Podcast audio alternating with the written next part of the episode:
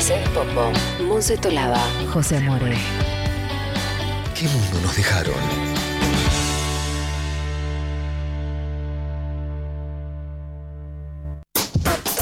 Politizan todo. En ¿Qué mundo nos dejaron?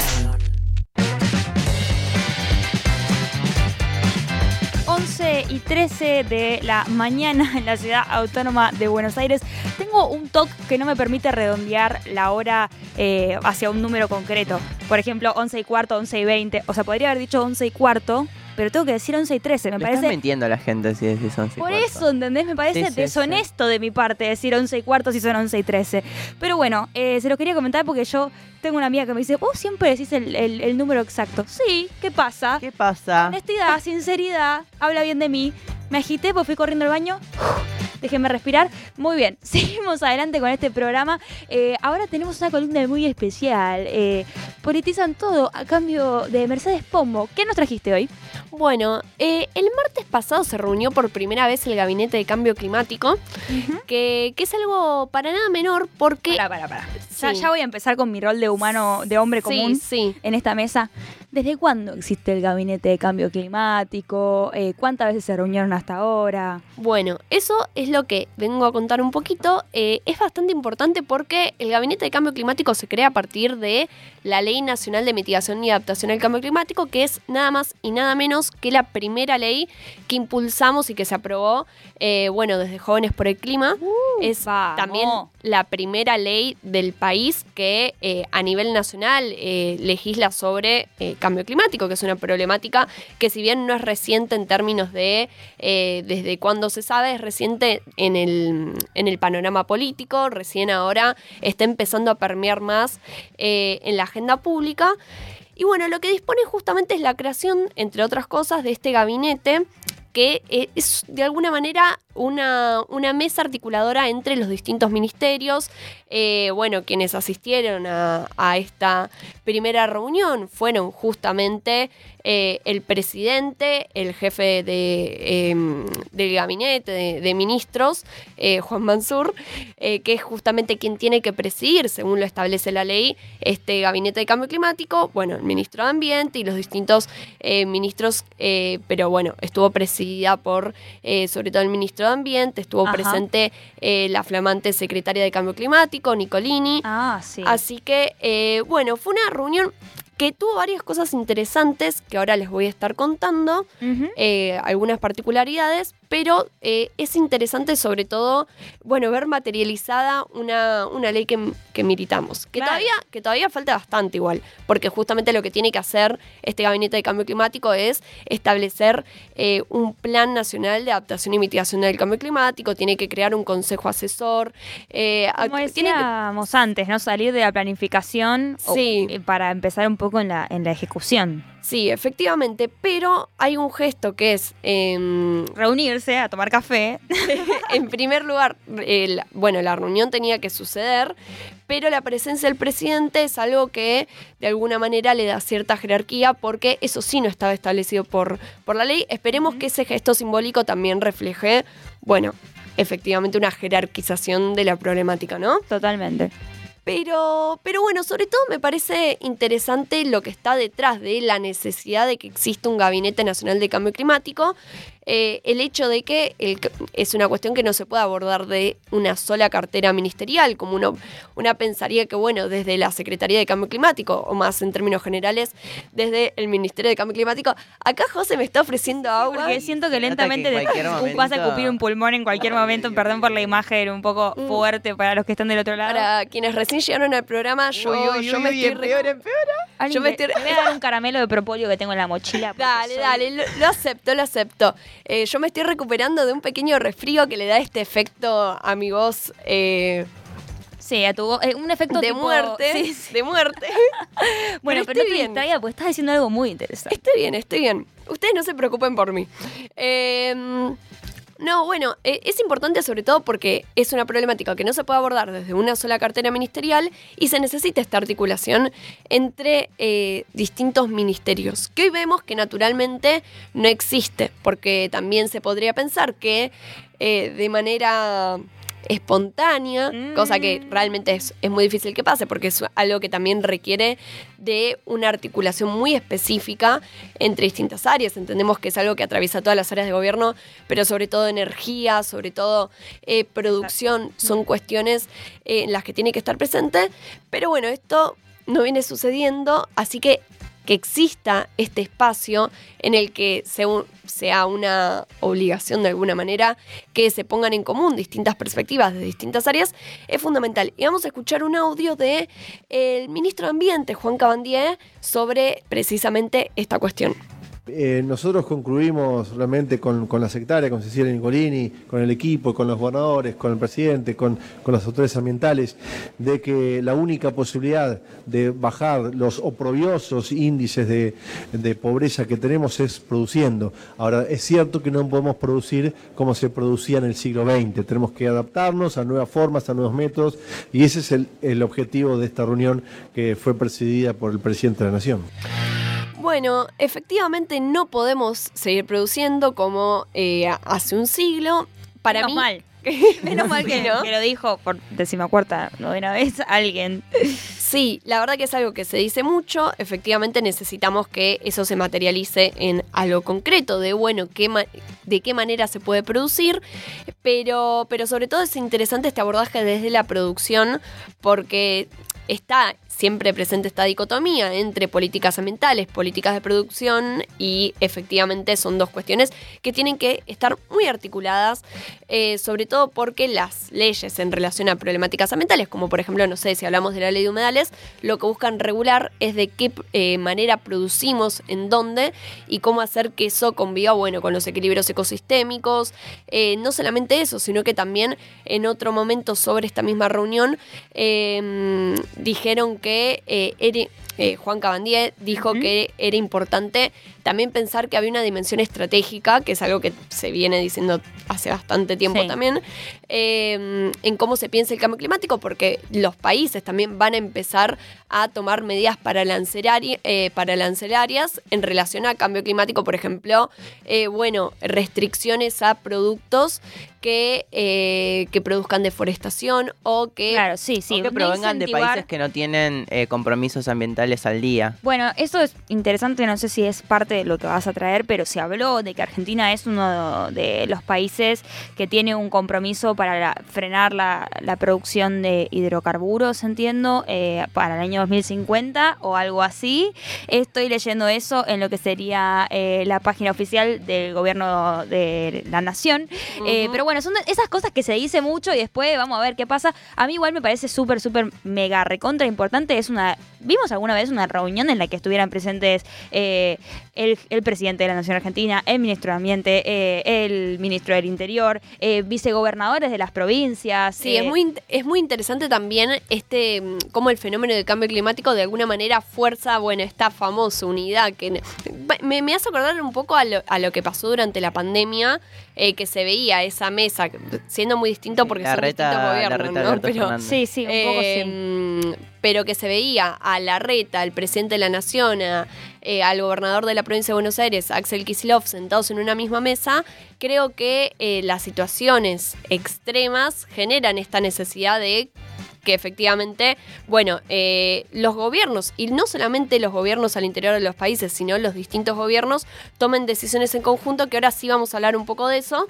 pero, mm, pero sí, bueno, también otra cosa que se dijo en relación a lo que dijiste vos, A ver. eh, sobre este tema de eh, las emisiones es que que llegar a las em- a emisiones netas cero no implica dejar de emitir, sino que implica encontrar un equilibrio entre captura de carbono y emisiones y que en ese sentido Argentina también tiene un rol, en fin. Ok, Sí. me encanta porque yo te entiendo, pero digo, un poco sería para tratar de entender lo que dijiste. O sea, te pregunto, eh, poder seguir quizás, digamos, produciendo eh, hid- hidrocarburos, si se quiere, o, o, digamos, en la búsqueda, digamos, no dejar de eh, producir energía eh, que, genere ese tipo de cuestiones dañinas para nuestro medio ambiente, pero a su vez lograr de alguna manera eh, que otras producciones compensen el daño? ¿Iría por ahí? Iría un poco por ahí. eh, hay, hay ciertas problemáticas eh, Ok.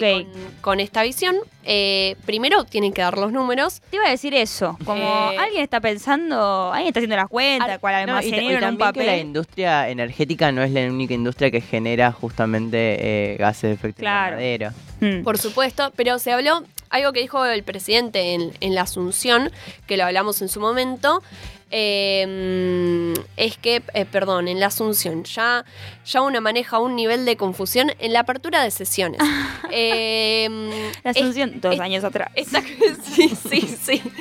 Eh, estos días de enfermedad y aislamiento eh, me confundieron muchísimo, pero lo que dijo fue esta cuestión de eh, reforestar y forestación como política. Bueno, eso hay que tener mucho cuidado porque es una de las cosas que se podría hablar de mala adaptación, que está en este informe reciente de, de adaptación de- del panel intergubernamental sobre cambio climático, que son medidas que parecen que pueden ayudar, pero que terminan siendo contraproducentes. Por ejemplo, si vos decís, bueno, para compensar mi huella de carbono, eh, instalo, en, no sé, eh, planto árboles, eh, pinos en un cier- una cierta zona y por ahí instalás algo que es eh, flamable o no está adaptado a ese ecosistema, como eh, pasa también en la Patagonia justamente, y terminás generando un problema más que una solución. Así que bueno, eso, eso es un poco lo que tenemos que tener en cuenta. Quiero preguntarte, Sí, además de exponerse los objetivos, que hasta ahora es un poco lo que estás planteando, ¿no? sí. ¿Se habló algo más eh, en lo que respecta a eh, la implementación de algunas acciones en el corto o mediano plazo? Mira, o sea, Eh, mira, ¿cómo te? Mira, eh, ¿cómo le explico a la criatura? No. A ver, por ahora se fue la primera reunión de ministros, así que hay que ver qué sale de ahí. Despacito. El objetivo, o sea, el Gabinete Nacional de Cambio Climático eh, tiene que convocar a un consejo asesor, que es algo que también está establecido en la Ley de Adaptación eh, de, de Cambio Climático, que recordemos, Ley de Adaptación y Mitigación al Cambio Climático, eh, que recordemos que es la que establece la necesidad de que se cree eh, en su artículo 7 este gabinete. Y el objetivo es que de ahí surja un plan nacional de adaptación y mitigación eh, al cambio climático. ok. Entonces, eh, bueno, eh, eso, habría un consejo asesor que es de carácter consultivo permanente, integrado por expertos, miembros de la sociedad civil. Serían varias cosas que tienen que suceder a partir de ahora, pero bueno, recién ahora se está poniendo en marcha. Bien. Veo también en. Insisto, esta es información a la que pueden acceder en la página oficial Mm. de argentina.gov.ar.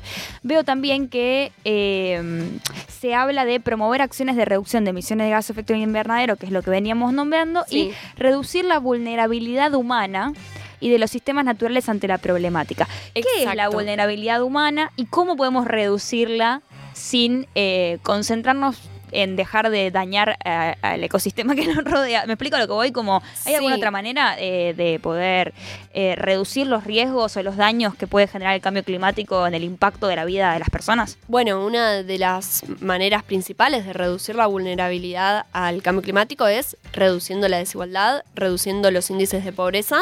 Eh, una de las cosas que más nos expone al cambio climático es justamente no tener herramientas para hacerle frente a los fenómenos. Esto, esto lo charlamos en un programa pasado y, lo pueden escuchar en Spotify. Eh, justamente lo que se genera a partir de algo puntual como una ola de calor, donde quienes más lo padecen son quienes viven en una situación precaria, con techos de chapa, sin eh, agua corriente, con cableados precarios. Son todas situaciones que exponen muchísimas más y esto se reitera para toda situación, eh, ya sea una inundación, ya sea eh, una ola de frío. Entonces, una de las cuestiones principales es reducir la vulnerabilidad generalizada en la sociedad generando, bueno, una situación eh, mejo- Más mejorando la calidad de vida en términos generales y reduciendo la desigualdad. Eso en primer lugar. Y después hay soluciones basadas en la naturaleza que tienen que ver con preservar ecosistemas fundamentales como por ejemplo los humedales, eh, como, bueno, también los bosques, todo ecosistema en general que cumple una función también de, eh, de mitigar estos fenómenos y prevenir inundaciones. Eh, a- eh, fun- eh, funcionan muchas veces algunas, eh, los humedales, por ejemplo, también a la hora de prevenir incendios, bueno, en fin. Así que eso también es bastante importante. Pero bueno, no, no, hay, no fue algo que se dé, no se dio en vivo, fue una reunión a puertas Ok, cerradas. sí, Así hay, que eh, hay un video también, si lo quieren ver, ¿no? Sí, sí hay No un vi video yo, sobre todo de acá. declaraciones. Ah, ok, ok, ok, perfecto. Eh, Así que lo pueden ver. eh, pero bueno, a mí, sobre todo, me lleva a pensar, en términos generales, se estuvo discutiendo bastante en el último tiempo ujú. de, de esta cuestión de las disputas políticas, la inestabilidad política en términos generales, eh, que es algo que parece que es, sí. No, que tenemos un audio, inclusive para, si lo querés escuchar, te lo estoy recordando acá, al aire, Ah, vivo. Sí, sí. Sobre eh, esto, perdón, no, no te quería Sí, no, no, pero, pero escuchémoslo porque me parece interesante. Es un audio de Alberto Fernández hablando justamente de esto que... Las que es- internas. De las internas, de algo que se habla muy poco en este país. Escuchamos el audio. El presidente de la Nación, Alberto Fernández. Se han generado diferencias en el ámbito del Frente de Todos y eso genera una gran preocupación. Yo, de mi parte, no esperen un, un solo gesto que rompa unidad. Lo que ha dejado trascender Cristina en más de una oportunidad es que el tema era que conversaban, pero que las opiniones de ella nunca eran tenida en cuen- tenidas en cuenta y que, y que eso fue resquebrajando el tema. Yo escucho a todos, no, yo valoro a todos, ustedes lo valoro a Máximo, valoro a Cristina, yo, yo qué problema tengo en sentarme a hablar con, escuchar y, y hasta, ¿por qué no? También tomar decisiones por consenso porque todos pensamos lo mismo. Nunca lo tuve, ¿eh? Bueno, pero es un buen momento para ratificarlo. Vos decís que no tenés ningún problema en, en sentarte y tomar decisiones en conjunto. No, no. Yo me sentiría muy mal si por, por nuestras diferencias le abrimos paso a a la derecha. Bueno, el presidente hablando un poquito sobre su vínculo con la vicepresidenta y sobre... Algo de lo que también se habla muy poco. Se habla muy poco, muy poco se habla de... Eh, hoy leí un tuit de alguien, no sé si fue Tomás Rebord, que es también colega de esta misma emisora, que decía algo, chicos, necesitan Hay que ayuda se descarguen para, el WhatsApp. Sí, eso para descargarse fue, WhatsApp. Eso fue a raíz de, eh, de que Bullrich le preguntó a Lamens si podía explicar cuánto pagó por su oficina. Lamens efectivamente lo explicó, a lo que Bullrich contestó, gracias por explicarlo. Sí, sí, sí. Ya, ya, no tiene, ya no tiene ningún sentido. Pero bueno, estamos, estamos viendo este clima de, em, de tensiones dentro de la oposición, dentro del oficialismo. Y yo creo que también tiene que ver con algo que nos está pasando, además del contexto particular de, de Argentina. Sabemos que este contexto de inestabilidad no es algo que nos sea propio. O sea, somos medio del centro del mundo. Sí, eh, no, no, a ver, se está desatando una guerra eh, que todos los analistas políticos internacionales del mundo decían, no, Putin no va a tomar cartas en el asunto, mirá si va a invadir Ucrania, y efectivamente decidió eh, tomar armas en sí, el sí, asunto. falleció la carrera de ciencias políticas. Claro, o sea, Em, Claramente, ¿qué, qué futuro me queda a mí como, como politóloga? Ninguno, al menos en lo que es la predicción de sucesos históricos, que igual ya se Claro. trata de un arte complicado de, de manejar, pero sí, hay una tendencia eh, a la irritabilidad, ¿no es cierto? A la falta de consenso. no es casualidad. Tiene que ver con que estamos en- viviendo un estado de, eh, excepcionalidad permanente, que también lo que genera es un clima de tensión política, tensión social, falta de capacidad de dar respuestas, un capitalismo eh, que cada vez funciona peor. Y yo creo que estamos viviendo esa etapa. Bueno, lo de la pandemia evidentemente repercute en el clima político que estamos eh, viendo en todos los países del mundo. Sabemos que son situaciones que cada vez se van a reiterar con más frecuencia.